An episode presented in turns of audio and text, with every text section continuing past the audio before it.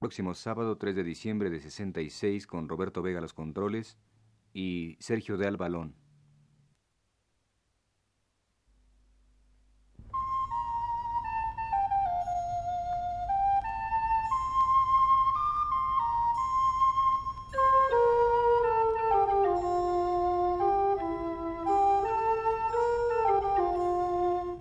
Señoras y señores, les ofrecemos el programa Literatura Española programa que está a cargo del profesor Luis Ríos.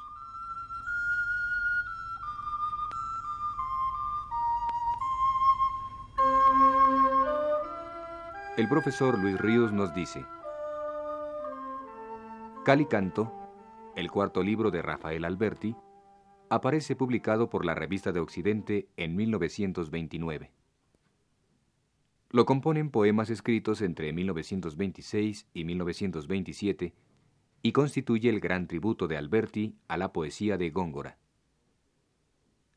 No es que por primera vez se manifestase el influjo gongorino en el poeta gaditano, pues eso ya se echó de ver en su primer libro, Marinero en Tierra, sino que en Calicanto, ese signo poético llega a su culminación, ocupando casi el libro entero, en tanto que desaparece del todo el aire de los cancioneros, que era el que respiraba el verso de Alberti en los tres libros anteriores, Marinero en Tierra, La Amante y El Alba de la Lelí.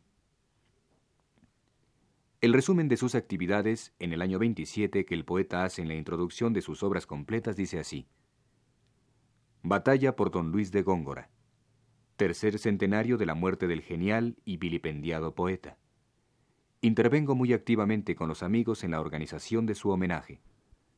Viaje a Sevilla de todo el grupo para honrar a don Luis. Pasión mía por la forma. Escribo cal y canto. Soy presentado a don Manuel de Falla. Gatitanos los dos, solamente hablamos esa tarde de Cádiz y sus puertos. Uno de aquellos viajeros de Sevilla, poeta y el más notable comentador y crítico de Góngora, Damaso Alonso, recuerda aquel viaje en estos párrafos. Eso era por los mediados de diciembre de 1927. El viaje a Sevilla había surgido de una invitación del Ateneo de esa ciudad, y todo en realidad se debía al cariño, y sospecho que también a la esplendidez de Ignacio Sánchez Mejías. Nos habían aposentado en las mejores habitaciones de un hotel que nos pareció regio.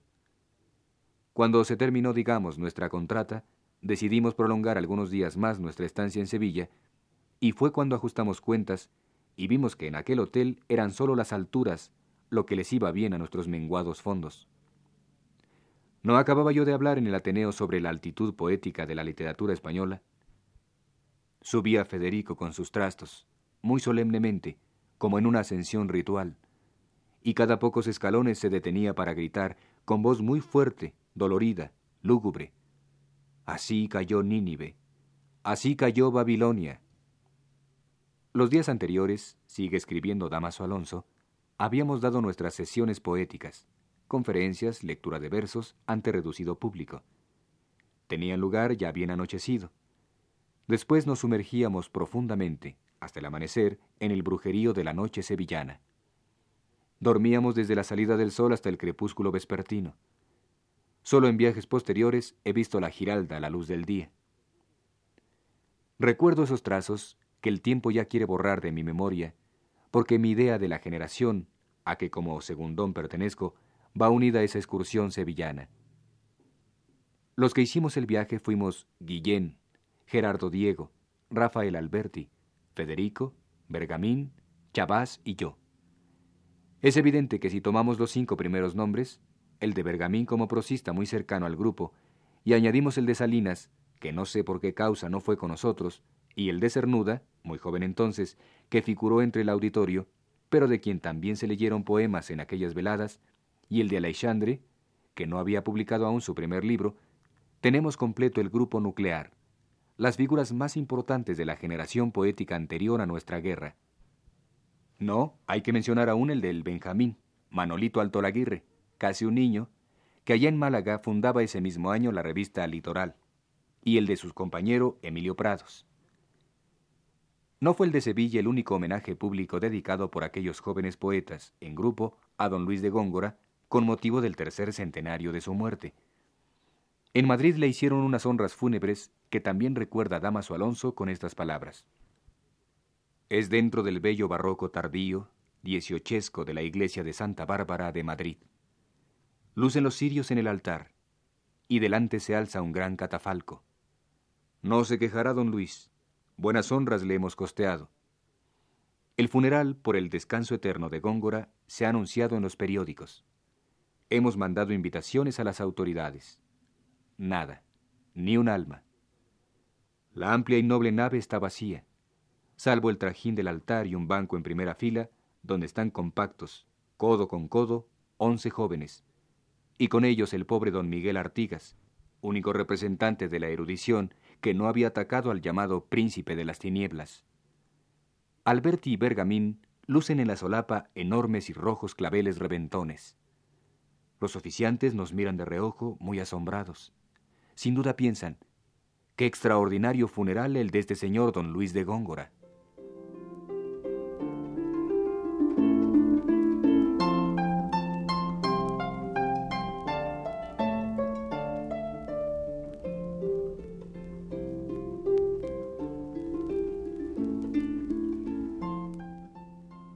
Damaso Alonso llama la atención y con razón en que la generación del 27 no tuvo el signo iconoclasta que casi todas las generaciones de artistas suelen tener en relación con sus inmediatos predecesores. Ni siquiera el culto a Góngora significaba un rompimiento con sus mayores, ya que en algunos de ellos existió también la admiración al poeta cordobés. Oigamos lo que a este propósito dice. El culto a Góngora lo trae a España Rubén Darío, y él lo aprende en el simbolismo francés. Es curioso y hasta cómico. El entusiasmo de Verlaine por Góngora no pasa de ser una intuición. Verlaine ama a Góngora, a quien no conoce, no puede conocer, porque es un poeta maldito. Rubén sabe muy poco más de Góngora que Verlaine. Es la generación de antes de la guerra la que lee, ama, interpreta a Góngora. Lorca le dedica una bella conferencia. Alberti se sabe de memoria las soledades y el polifemo, y entre los dos recitan los coros amebeos de las soledades, en las veladas poéticas de nuestro viaje sevillano. Es a la claridad técnica de nuestro momento, decíamos entonces, y no a la confusión impresionista del simbolismo, a donde mejor corresponde y pertenece el arte de Góngora. La huella gongorina reforzaba la nitidez de frías perfecciones técnicas que señalan el destino de los primeros años de aquella generación.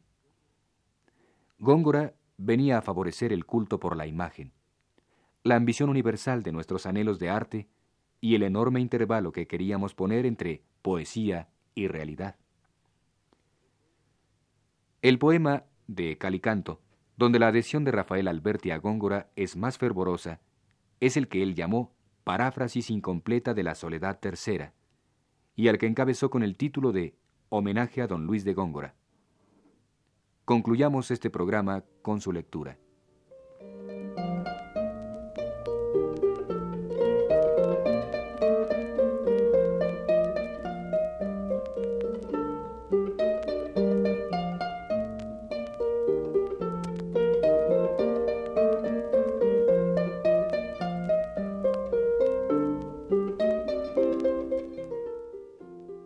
Conchas y verdes líquenes salados, los dormidos cabellos todavía, al de una piedra sueño, traje umbroso vistiendo estaban, cuando desvelados, cítaras ya, esparcidos por la del viento lengua larga y fría, templados y pulsados fueron y repetidos, que el joven caminante su reposo vio.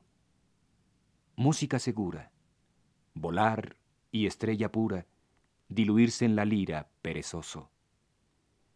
De cometa, la cola celeste y trasatlántica, cosida al hombro por un ártico lucero, mitra en la almena de su frente sola, la barba, derretida, de doble río helado, y la luna azul de enero. Grave ante el asombrado y atento al borear del peregrino, de su verde callado, haciendo cortesía, rudo, se sonreía el viento de la selva y el camino.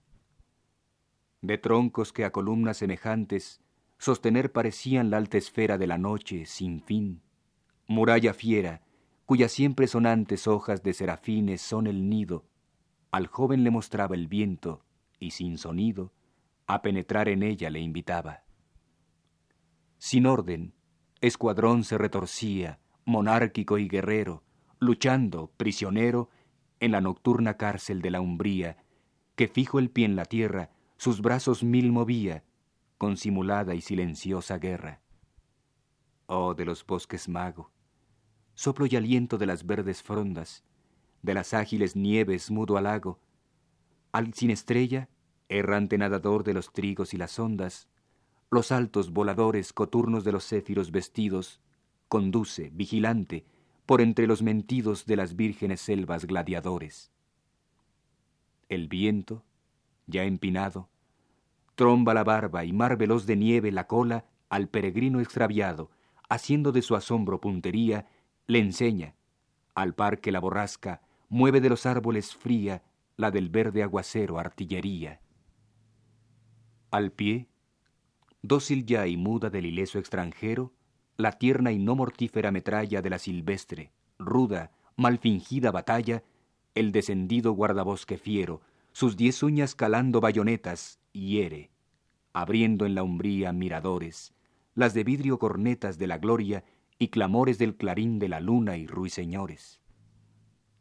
Las célicas escalas, fugitivas, y al son resbaladoras de las nocturnas horas, del verde timbre al despintado y frío, despiertan de las álgidas, esquivas dríadas del rocío, de la escarcha irrelente, su azul inmóvil, su marfil valiente.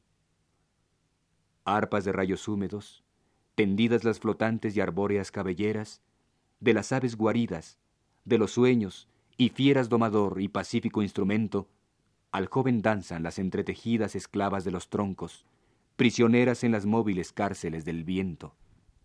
Celosas ninfas, dulces ya, los brazos, pórtico y diadema retorcidos. Bailadoras guirnaldas, que a los infantes lazos de sus finas guedejas esmeraldas penden el son, y vuelo de sus libres limones atrevidos, el campo esmerilado o combo cielo de las lisas espaldas. La pierna que viajera dispara la cadera y bebe de los pies el raudo hielo. Al caminante, sus agrestes voces al círculo estrechando aprisionan, unísonas, girando, fieles al coro, lentas o veloces.